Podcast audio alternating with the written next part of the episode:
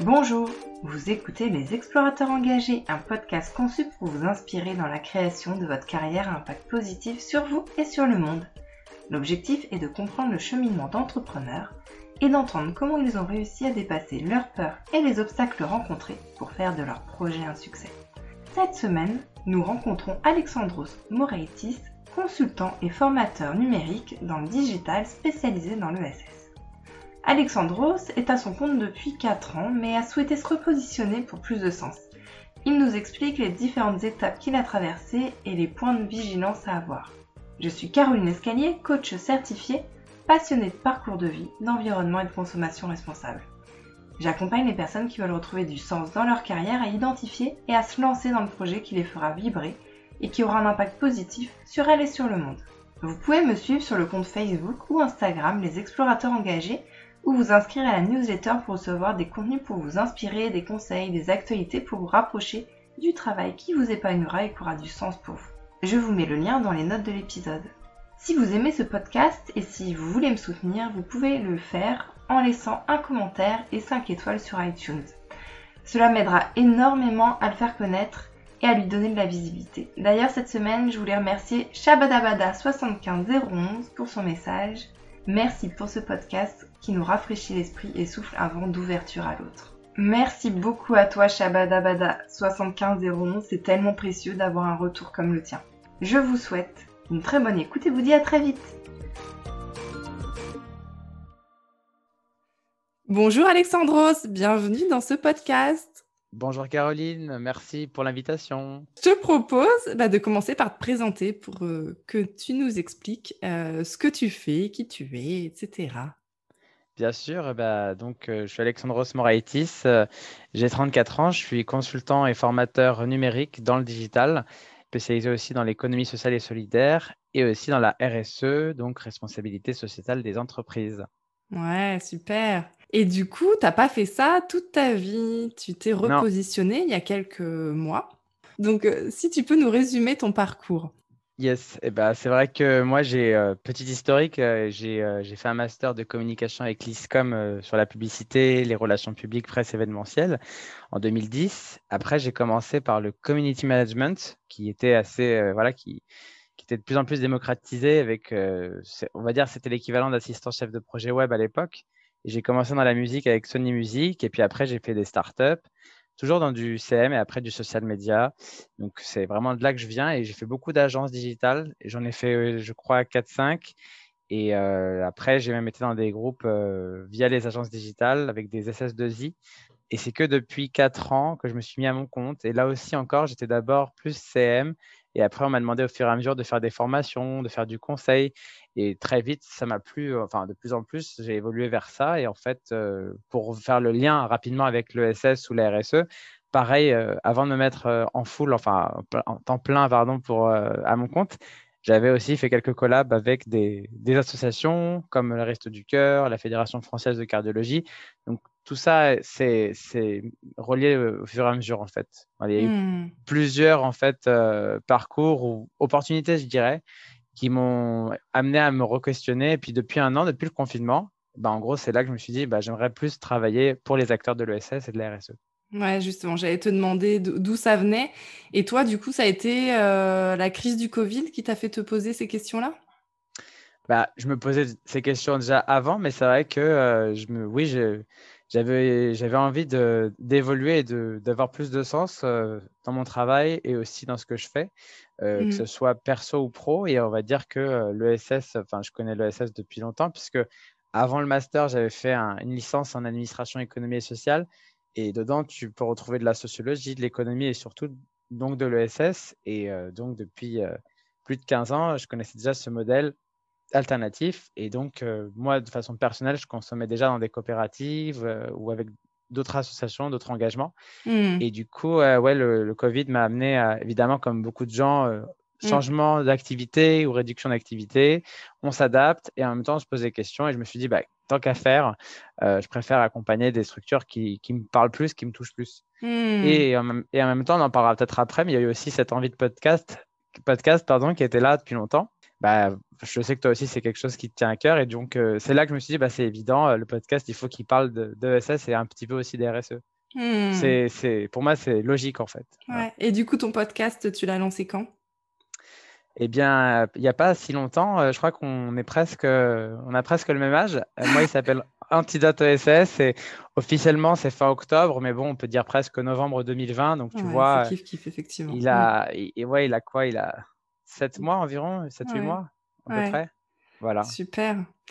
Et du coup, comment ça s'est passé cette transition de clients, on va dire, plus traditionnels vers des clients type ESS euh, e Est-ce que ça s'est fait hyper facilement? Est-ce que euh, bah, tu es reparti de zéro? Enfin, tu vois, comment tu as géré?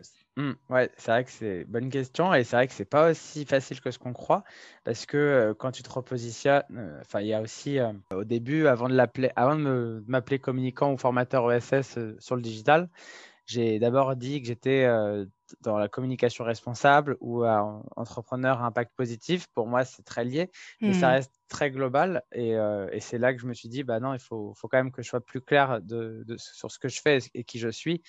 Et du coup, non, je suis plutôt reparti de zéro. Bien sûr, j'ai bah, d'abord, il fallait adhérer et, euh, aussi être, euh, faire connaissance avec plein d'acteurs déjà du milieu, des têtes de réseau de l'ESS par exemple, mais aussi de la RSE. Et c'est comme ça aussi que j'ai été amené euh, à rentrer dans des, des, des groupes, des, des, des, collectifs comme le Make Sense, Mouvement Impact France, qui sont plus, on va dire, RSE Impact Positif.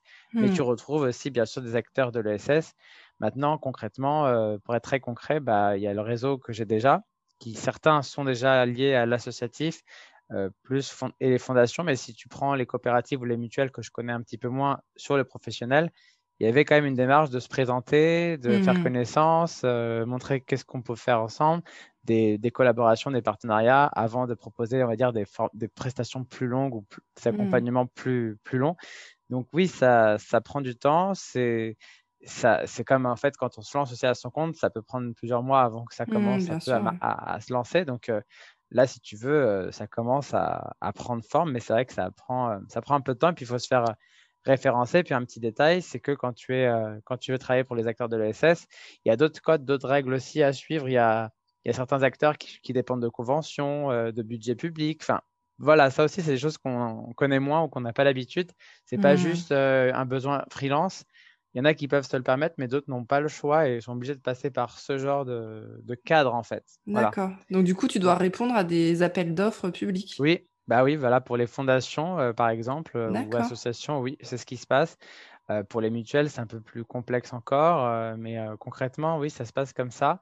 Et puis là, si tu veux, en plus, c'est le mois de juillet, donc c'est les conseils d'administration de, tout le monde.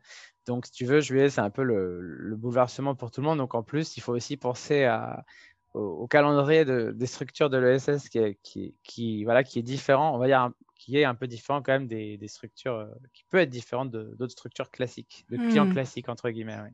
Voilà. du coup, concrètement, ça veut dire quoi? C'est qu'au mois de juillet, ils sont dans leur euh, conseil d'administration et euh, plus rien ne se passe à part ça ou?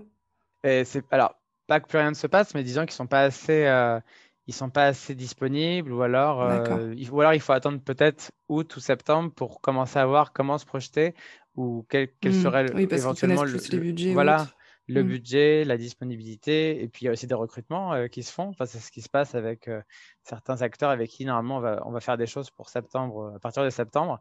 Et ils m'ont dit que c'est plus fin août qu'on peut, qu'on pourra se positionner et voir qu'est-ce qu'on peut faire ensemble parce que je propose différentes, différents accompagnements et Mmh. Concrètement, oui, c'est un cas très, très, très concret euh, euh, qui se passe et que je vis actuellement. Je, mmh, je te le confirme. C'est, ouais. Ouais.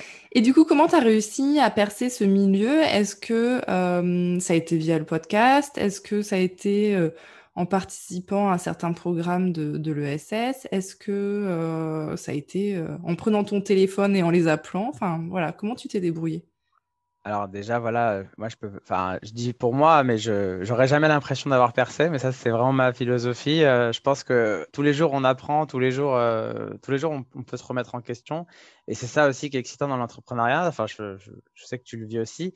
Et ben moi, ce que je peux te dire, c'est que c'est vrai que Make Sense a été un joli tremplin parce qu'il y avait un programme d'incubation qui s'appelait Sprint avec Lille justement, parce que moi, voilà, je suis de plus en plus lillois que parisien, je suis vraiment entre les deux. Mmh. et du coup, grâce à ce programme qui n'a duré que huit semaines, c'est très, très intense, bah, ça m'a permis de se faire connaissance avec un nouveau réseau lillois d'entrepreneurs, mais aussi d'acteurs de l'ESS. Mmh. Et grâce à eux aussi, d'ailleurs, ils m'ont permis de me mettre en relation avec d'autres personnes. J'ai eu des mentors avec la BNP de Lille. Et du coup, euh, bah, tout ça, ça m'a permis de me remettre aussi, euh, enfin, grâce à ce programme, eh ben aussi, on, s'est un peu bougé, stimulé pour aller euh, aussi questionner, interroger d'autres personnes. Donc, il y a eu pas mal d'études et de, sondages qui ont été faits. Donc, j'ai appelé plus de 50 personnes aussi pour voir comment ça marche sur la région, plus sur l'île.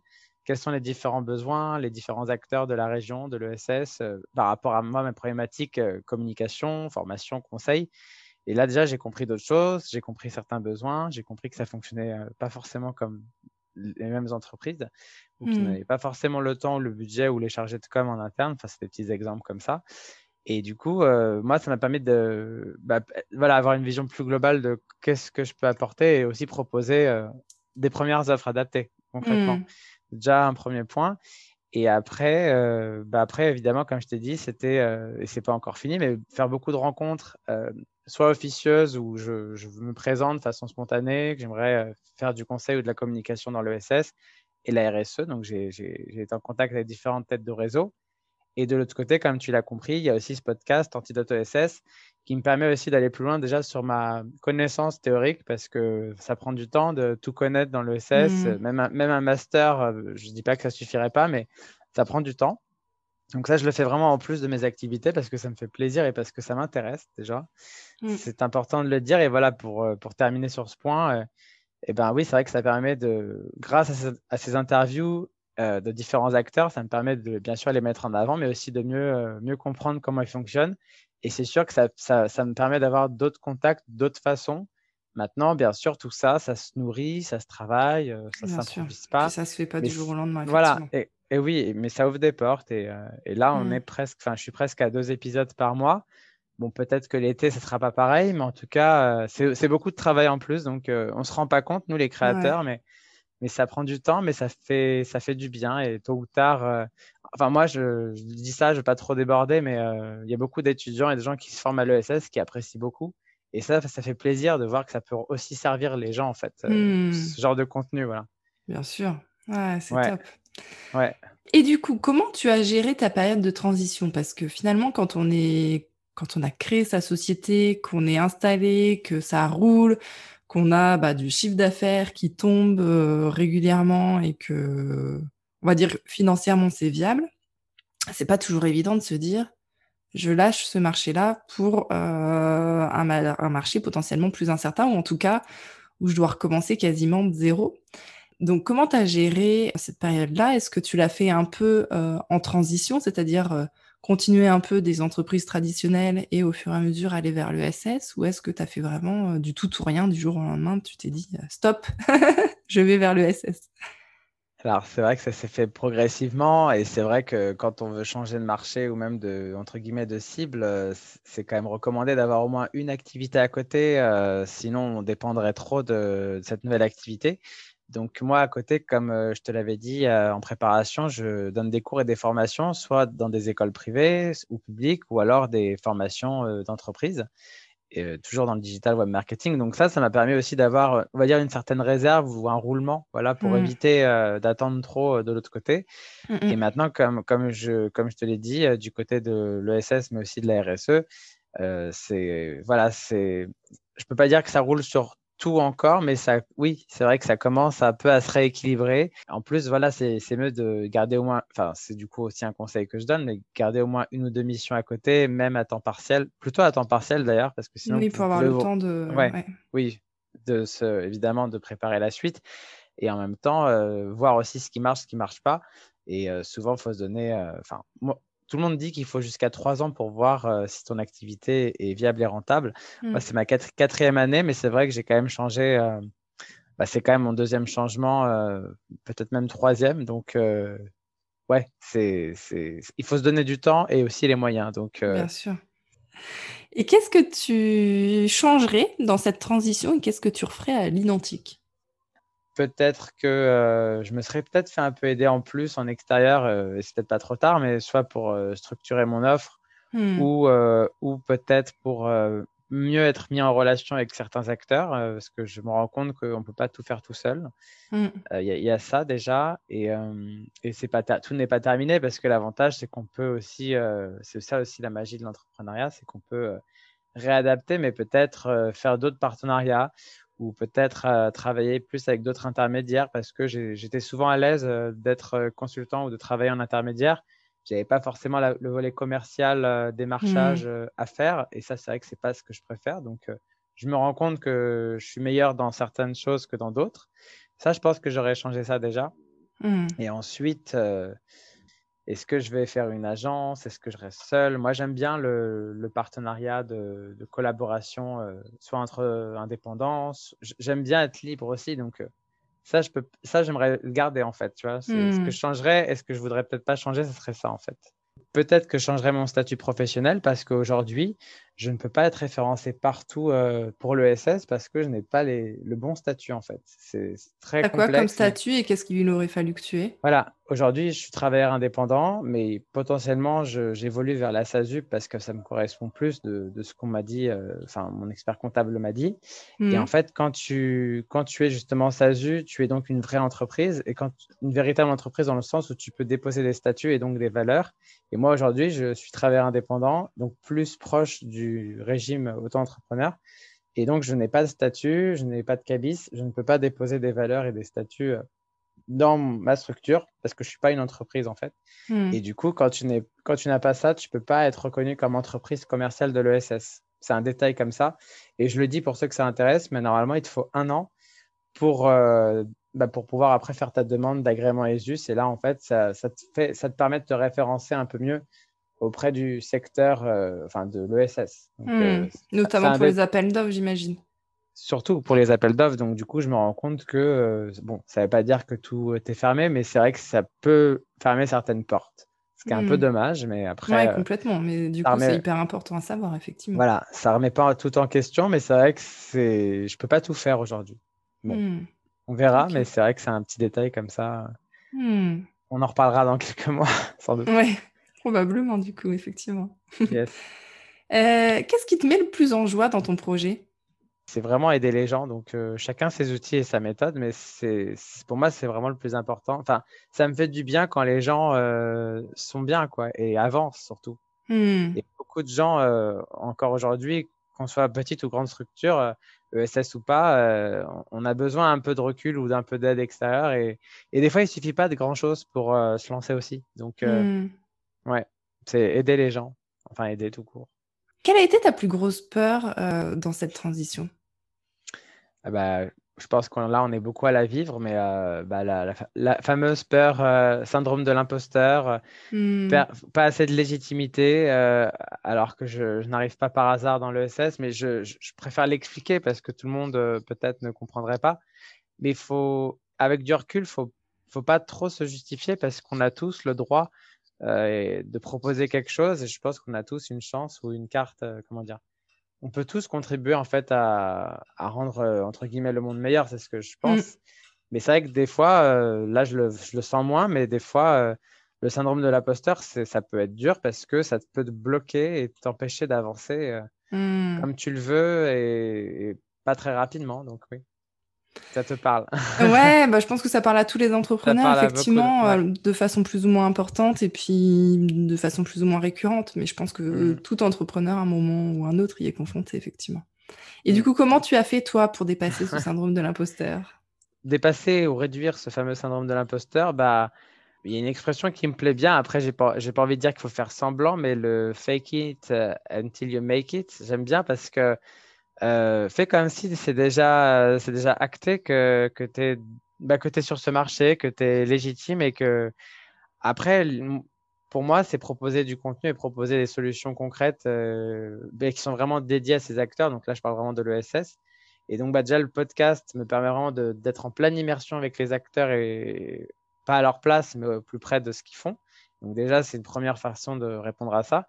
Et ensuite, voilà, j'ai, alors c'est encore le début, mais j'ai commencé à créer des formations sur mesure pour ces acteurs-là, avec leurs problématiques et des cas concrets que je vais développer. Et pareil, c'est pour eux, en fait. Mmh. J'essaie de mettre à leur place, j'essaie vraiment de répondre à leurs problématiques. Donc, euh, j'essaie de proposer du vrai contenu et, euh, quelque chose, et surtout une plus-value, quelque, chose de, quelque chose de différent ou quelque chose qui n'existe pas forcément. Et mmh. juste pour info, aujourd'hui, il n'y a pas beaucoup d'agences qui, qui, font ce travail d'aller loin dans la, la, veille ou la recherche ou l'audit euh, de cas concrets de communication digitale dans les acteurs de l'ESS, il n'y en a pas beaucoup. Enfin, il y en a hmm. qui le font donc, par, du coup, as une vraie plus-value. Bah, J'essaye, après ça prend du temps et je suis encore une fois, je suis tout seul et euh, voilà, c'est sûr que ça prend plus de temps quand on est seul. Mais euh, concrètement, c'est ça pour moi la, une des, un des remèdes ou antidotes hein, pour pas citer hmm. le podcast, mais c'est proposer quelque chose de différent, proposer euh, du contenu, proposer quelque chose. Hmm. Sur la partie rémunération, euh, bah, du coup, j'imagine que tu n'as pas le droit au chômage vu que tu t'es lancé il y a quatre ans. Euh, donc, comment tu gères cette période de transition où tu as moins de revenus? Est-ce que du coup, tu avais mis de l'argent de côté? Est-ce que tu as euh, revu ton mode de consommation pendant un certain temps? Enfin bref, comment, comment tu te débrouilles? Alors, je suis conscient que tous les acteurs de l'ESS euh, n'ont pas le même budget euh, que les acteurs B2B comme Orange avec qui j'ai travaillé. Enfin, je suis conscient qu'on n'est pas forcément toujours sur les mêmes accompagnements. Mais euh, voilà, d'un côté, voilà, je, garde certaines activités, on peut dire, qui sont un peu plus rentables, comme de la, du hmm. conseil ou de la formation B2B ou dans le privé ou entreprise, on va dire classique, mais qui s'intéressent quand même à des thématiques proches de la RSE et de l'ESS. Donc, tu vois, il y a quand même des liens. Hmm. Évidemment, j'ai mis un peu de côté. C'est vrai que j'ai eu la chance d'avoir quelques aides euh, pendant cette crise, euh, mais il faut pas, voilà, faut pas être dépendant de ces aides. Ce mmh. serait, moi, je, dépense, oui, c'est temporaire et je dépense presque pas ce que ce qu'on m'a donné parce que tu as quand même des charges à payer. Comme je te le disais, euh, quand tu es travailleur indépendant, c'est un autre régime encore un peu spécial. Donc tu, voilà, faut aussi prévoir tout ce qui va avec. Et, en termes de cotisation, tu veux oui, mmh. cotisation, oui, pardon, oui, pour les cotisations. Donc ça, c'est quelque chose d'important qu'on des fois on oublie ou qu'on n'anticipe pas trop.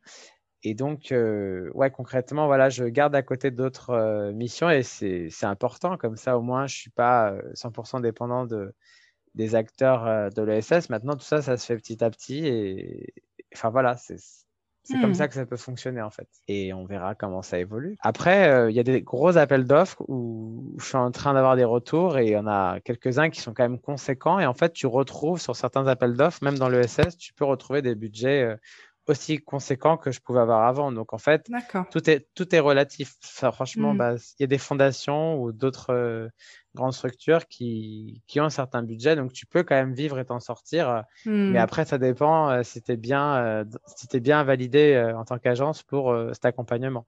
Donc mmh. je pense qu'il faut être un peu plus patient. Donc il faut aussi avoir quelques plans B ou quelques hmm. petits accompagnements pour euh, pour bah, pour pas non plus avoir un mois où tu fais pas grand chose tu vois. Bah, voilà comment moi je vois les choses aujourd'hui. Peut-être que demain ce sera différent parce que là on est encore une fois on est en période estivale mais oui. Oui et puis je pense que c'est le la nature même de l'entrepreneuriat en fait. On part dans une direction on voit ce qui marche, qui, ce qui marche moins, et puis on réajuste et euh, on regarde aussi ce qui nous plaît, ce qui nous plaît moins. et euh, quand on lance son activité, quelques années après, il n'est pas rare que cette activité euh, ait vraiment évolué par rapport à ce qu'on avait en tête initialement. Et, c'est pas un souci en soi, c'est juste que, bah voilà, on, on évolue avec son entreprise, j'ai envie de dire. C'est exactement ça. En fait, rien n'est rien n'est acquis ou rien n'est définitif et et si, si demain, c'est plus le SS, c'est pas grave. En fait, le plus important, c'est d'essayer et de se faire plaisir. Et ça, mmh. pour moi, c'est le plus important. Et quoi qu'il arrive, oui, c'est de, tester. Et je, suis d'accord avec toi. C'est, vraiment, moi, c'est comme ça que je vois les choses. Comment tu gères les montagnes russes émotionnelles euh, dans ton activité? Ouais, pas évident hein, quand on est euh, souvent seul, euh, pas toujours évident de, de gérer ça. Après, des fois, je travaille euh, avec d'autres confrères, on se, on se met dans les coworking. Enfin, je veux dire, je ne suis pas tout le temps seul chez moi parce que ça, on en avait parlé, mais moi, depuis la crise, euh, travailler de chez moi, j'avoue que j'ai de plus en plus de mal, même si j'ai un, mmh. petit coin, un petit coin bureau. Euh, voilà, si je suis avec d'autres entrepreneurs, ça va. Mais c'est vrai que déjà, ça, c'est un premier point, c'est que la solitude de l'entrepreneur, elle a été plus renforcée euh, pendant la crise. Donc, c'est là que je me suis mis plus dans les coworking. Et après, le côté un peu, euh, oui, il y a aussi la solitude de euh, bah, qu'est-ce qu'on fait, comment tu, comment tu avances, comment tu fais pour que ça marche? bah, grâce à Make Sense, euh, on a quand même créé un collectif qu'on a essayé de garder. Donc voilà, il y a quand même un, un soutien hmm. professionnel. Tu t'entoures de d'autres entrepreneurs. Oui, oui, oui. Donc quand même, c'est important d'être entouré. Puis il y a aussi les événements. Heureusement que ça commence à reprendre. L'événementiel commence à revenir depuis juin. Et d'ailleurs, voilà, là, je suis content. Cette semaine, enfin, je vais pouvoir rencontrer d'autres acteurs de l'ESS, mais en vrai, j'ai essayé, essayé d'instaurer certaines euh, routines, euh, pas quotidiennes, mais on va dire hebdomadaires, donc un peu de sport, euh, courir, des fois du yoga, ou j'essaye de méditer quand je peux. Donc tout ça, c'est important aussi pour garder mmh. un certain équilibre émotionnel. Et si ça va pas, bah, c'est pas grave. L'avantage d'être entrepreneur, c'est que tu as le droit de, si tu n'as pas d'impératif, évidemment, tu peux t'offrir une journée ou une après-midi, bah, tu te fais une expo, tu vas te faire un resto. C'est bête, mais des fois, il faut prendre un peu de recul et un peu, la... je dis mm. un peu lâcher prise parce que des fois, on peut être un peu trop dans le tête dans le guidon et c'est pas un bon exemple, mais je vais le partager parce que personne n'est parfait et on apprend tous les jours. Mais quand mm. tu regardes, quand tu regardes ton LinkedIn à 9h du soir, euh, le week-end, euh, c'est pas normal. Enfin, moi, je le faisais pas avant ça. Donc ça, c'est mm. l'effet un peu négatif du, entre guillemets, du Covid qui nous a plus donné envie de travailler à distance. Mais de l'autre côté, attention pour les entrepreneurs, il faut, euh, c'est bien d'avoir un petit cadre. Faut déconnecter, ouais. Ouais, c'est important parce que se déconnecter, ça permet aussi de se reconnecter à, soi en privé, mais aussi à ce qu'on veut et ce qui est le plus important euh, aussi pour le boulot. Donc hmm. voilà, voilà un peu quelques petites billes. Ah, merci. Et puis là, en, ce moment, c'est un peu le nettoyage de printemps. Donc je suis à fond sur Vintage, je vends plein de trucs, ça me fait du bien. je, fais, mais se débarrasser de plein de choses et en plus, tu gagnes un peu d'argent, c'est un petit plus, mais mais tu te, tu te vides un peu l'esprit, tu fais, du, tu fais de la. Quand vraiment tu, Voilà, quand tu vides un peu l'espace euh, physique, bah, tu vides aussi un peu l'espace mental et tu peux accueillir d'autres choses et c'est ça qui est chouette. Je crois qu'on dit que c'est. Mmh. Ça me fait penser au feng shui, je crois. Enfin, en tout cas, il y a plein de. Je suis à fond mmh. dans, dans, tout ce qui est. Ça... Toutes ces choses-là aussi m'intéressent à côté, bien sûr. Mmh. top. Quels conseils tu pourrais donner aux auditeurs? Alors, euh, mes conseils, euh, si on se lance, ça, ça, prend du temps de se lancer. L'idéal, c'est bien de le préparer un peu pour pas trop débarquer, sauf si, bien sûr, on a euh, un plan B ou un peu d'argent de côté, enfin, ou un chômage peut-être, parce que c'est vrai quand on a. Mais même, le chômage, euh, je me permets de te couper, ça passe tellement vite que moi, j'incite un maximum effectivement à se préparer en amont pour que euh, les deux ans de chômage permettent vraiment de lancer son activité et que ce soit pas une période de réflexion. Ça, c'est l'idéal. Après, bon, en fonction des situations, c'est pas toujours possible. Alors voilà, du coup, dans l'ordre, euh, études de marché, euh, appeler euh, des professionnels, des clients potentiels, enfin, appeler un peu tous les gens qui correspondent un peu aux différents, on va dire, parties prenantes du secteur où on veut aller ou du, du type de mission qu'on veut faire pour se projeter, pour avoir des retours. C'est vachement important d'avoir des retours extérieurs. Si on, si on peut, c'est même bien d'avoir une sorte de mentor. Ce qui est bien, c'est que voilà, faire d'abord cette préparation, et c'est vrai que ça peut prendre plusieurs mois facilement ou plusieurs semaines, ça dépend du temps que vous avez. Euh, déjà, ça c'est un plus de faire toute cette partie d'études, d'appels, de recherche. Et on n'a pas forcément tout sur Internet, donc c'est bien d'appeler les gens ou de les rencontrer, ce serait mmh. l'idéal. Donc il y a ça. Live Mentor, c'est pas mal. Euh, Madines, c'est pas mal parce qu'il y a pas mal de ressources et d'exemples inspirants. Et ensuite, bah ouais, préparer une sorte de plan d'action euh, ou de stratégie, soit de communication, si on a l'habitude de communiquer. Si on n'est pas à l'aise avec la com, bah, qu'est-ce qu'on peut faire en développement commercial? Comment on va contacter les gens? Est-ce qu'on est en direct, en one-to-one? Ça veut dire est-ce qu'on va démarcher les clients, les mmh. prospects ou est-ce qu'on fait appel à des intermédiaires? Pour se lancer, c'est vrai que ça peut être un petit plus parce que c'est moins risqué d'être dans des plateformes. Encore une fois, il y a des métiers qui sont plus euh, demandés que d'autres. Donc, c'est sûr que si vous êtes dans du développement, euh, peut-être que ce sera plus facile que juste de la communication. Il y, a plein de paramètres quand même euh, qui peuvent rentrer en compte. Mais c'est vrai qu'un peu de coaching extérieur, donc euh, ça peut être mm. évidemment, par exemple toi, un petit accompagnement, ça peut être bien. Moi, j'ai bien aimé Make Sense. Ça le sprint de Make Sense m'a beaucoup aidé. Mm. Il y a pas mal de ressources et de vidéos sur YouTube qui sont chouettes. Maintenant, euh, voilà, rien ne vaut le collectif, rien ne vaut, rien ne vaut les confrères. Donc, c'est mm. bien d'être entouré pour se lancer. Mmh. Euh, un mentor, c'est bien. Alors, quand on a des, si jamais il y en a qui ont le temps et qui veulent faire des études, c'est chouette parce que grâce aux études, vous avez le droit de faire des stages, des masters. Enfin, c'est une immersion encore plus chouette, mais ça prend encore plus de temps. Euh, voilà, moi, j'ai peut-être moins le temps ou faut aussi avoir envie de retourner à l'école, entre guillemets. C'est, ça, c'est encore un autre débat. Donc déjà, il y a ça. Et ensuite, bah, bah, on a tous un réseau. Euh, alors, c'est sûr que si c'est vraiment complètement différents, c'est pas évident, mais c'est bien d'utiliser aussi le premier réseau qu'on a et aussi les nouveaux réseaux dans le bon sens pour soit présenter sa nouvelle activité ou soit bah, voilà, pour euh, bah, commencer à, en parler, à, partager tout ça. Et après, bah, voilà, il y a plusieurs euh, conseils pour se développer. Bah, c'est soit faire des partenariats, soit créer du contenu ensemble ou pour d'autres euh, structures. Ça dépend si vous êtes ou pas à l'aise dans la communication. Au pire, j'ai envie de dire, on peut en reparler. Mais, mais voilà, il y a, y a, plusieurs. Il n'y a pas, a pas qu'une seule recette magique. Et encore une fois, aucune recette n'est magique, entre guillemets, parce que bah, c'est vous qui ferez la différence. Et après, voilà, c'est sûr que si le marché est saturé ou si tout le monde propose la même chose, bah, qu'est-ce qui vous différencie? Mmh. Qu'est-ce que vous pouvez proposer d'autre? Ça, c'est hyper important, effectivement. Est-ce que, voilà, est-ce que votre marché, il est que francophone euh? Ce que tu disais, je trouve ça intéressant. Et, du coup, je me permets de compléter sur l'importance d'avoir euh, un business qui soit assez différenciant pour se démarquer des, des autres et en termes de différenciation, ce qui est important, c'est d'abord de partir de soi. On a tendance à partir euh, uniquement du marché. Alors évidemment, il faut partir du marché, mais il faut aussi partir de soi. Qu'est-ce qu'on veut? Qui on est, etc. Et ça, c'est un, travail ben, justement que euh, qu'on fait dans l'accompagnement que je propose.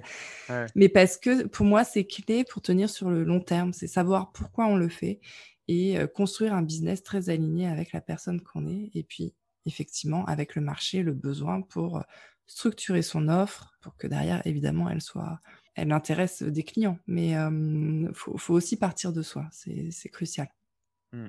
C'est vrai que c'est vrai que c'est bien de le souligner. Merci que bah, souvent c'est ta personnalité et qui tu es qui peut faire aussi la différence et complètement. Plus, plus tu vas donner de l'amour et plus tu vas être sincère avec ce que tu proposes et ce que tu montres en tout cas, mieux c'est. Soyez vous-même en fait, c'est important, c'est très important. C'est un peu, c'est un peu la clé en fait peut-être. Bah, moi, je suis persuadée que c'est la clé, effectivement, d'un mmh. business qui marche. C'est un business hyper aligné avec qui on est. Euh, un gros travail sur l'état d'esprit. Et puis après, évidemment, affiner, structurer euh, pour pouvoir lancer son, son entreprise. Et c'est d'ailleurs pour ça que les accompagnements que je fais, c'est vraiment euh, autour de, de ces notions-là. Et puis, je suis vraiment d'accord avec toi de l'importance du collectif. Il y a une partie de travail seul, mais la force du collectif lors d'un lancement est hyper importante. Donc, euh, donc merci. Bah merci. Écoute, c'était top. Ouais, ça fait du bien.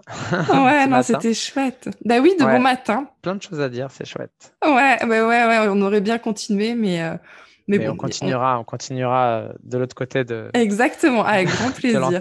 bah, merci beaucoup, Caroline. Merci, à bientôt. très vite en vrai. Salut à tous. Au revoir. Vous retrouverez l'accompagnement dont je vous parle dans les notes de l'épisode. À très bientôt